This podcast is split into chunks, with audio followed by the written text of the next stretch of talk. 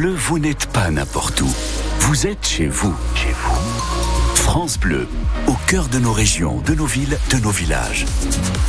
France Bleu Auxerre, ici, on parle d'ici. Et alors que le jour se lève et que vous ouvrez les yeux en ce dimanche matin, c'est un ciel assez gris qui nous accueille aujourd'hui. Des nuages largement présents sur l'ensemble du territoire iconé qui vont laisser même place à quelques gouttes de pluie dans le courant de l'après-midi. On relève actuellement 5 degrés en moyenne dans le département. Météo complète après le journal de Julien Penaud. Bonjour Julien. Bonjour Julien et bonjour à tous. Ils ont vu de leurs yeux la situation à Gaza. Et sont venus à Auxerre ici pour en témoigner auprès d'une cinquantaine de personnes. Deux députés français ont raconté leur expérience, euh, leur expérience devant la place du palais de justice alors qu'hier, Israël a donné son feu vert à la poursuite des négociations pour aboutir à une trêve. Il y a urgence car la situation humanitaire à Rafah est catastrophique. 2,2 millions de Palestiniens sont menacés d'une famine dans le sud de Gaza, à la frontière égyptienne. Les deux députés ont donc raconté à quoi ils avaient assisté à l'occasion d'une visite parlementaire. Sabrina Sebaï de Europe Écologie Les Verts, députée des Hauts-de-Seine. En fait, ça vous prend par surprise. On prend la route et tout d'un coup, on arrive et là, on a des kilomètres de camions, mais vraiment des kilomètres de camions. Faut imaginer ce que ça représente. Tous ces camions remplis de marchandises, en se disant que à quelques kilomètres plus loin, il y a des millions de personnes qui souffrent et qui attendent finalement ces médicaments, ces aliments, ces couvertures. Et je pense que c'est ça qui est le plus, euh, traumatisant vraiment qui m'a marqué. En fait, on nous a dit, euh, oui, c'est compliqué de faire passer des camions, mais allez le voir et se rendre compte sur place. On est revenu le soir, il y avait encore, enfin vraiment le soir, tous ces camions-là, les chauffeurs qui sont sous le camion en train de cuisiner, en train de dormir, qui attendent des autorisations pour passer. Je pense que quand on sait la détresse dans laquelle sont les Gazaouis, eh bien en fait je me dis mais quel degré d'inhumanité il faut atteindre pour faire ce qu'ils font en ce moment. Et sur place, les convois humanitaires sont soumis à l'autorisation d'Israël d'entrer ou non dans la bande de Gaza. Leur acheminement est impossible pour le moment en raison des bombardements.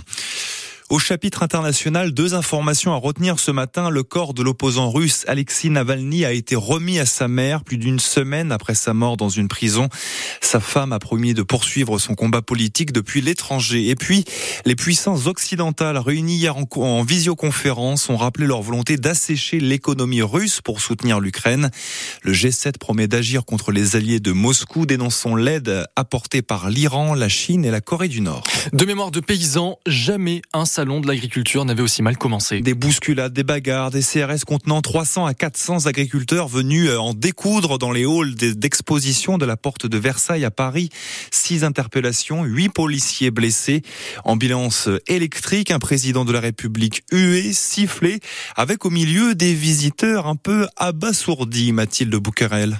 Oui, une ouverture sous haute surveillance policière. Emmanuel Macron a déambulé dans l'allée centrale protégée par un vrai mur de CRS avec armure et bouclier, sous les yeux médusés des premiers visiteurs et des agriculteurs, comme Edith Mag, éleveuse de bovins dans le Nord. Ça fait pratiquement 40 ans que je viens au centre de l'agriculture.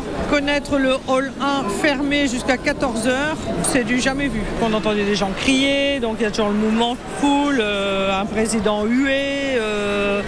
En tant qu'agriculteur, on s'y attendait que ça être très compliqué parce que les manifestations depuis le début de l'année là n'ont pas encore trouvé leur solution. Quelques mètres plus loin, il y a Nicolas Harris, éleveur en Haute-Garonne, tout aussi médusé. Moi, c'était une première pour moi, mais je m'en rappellerai.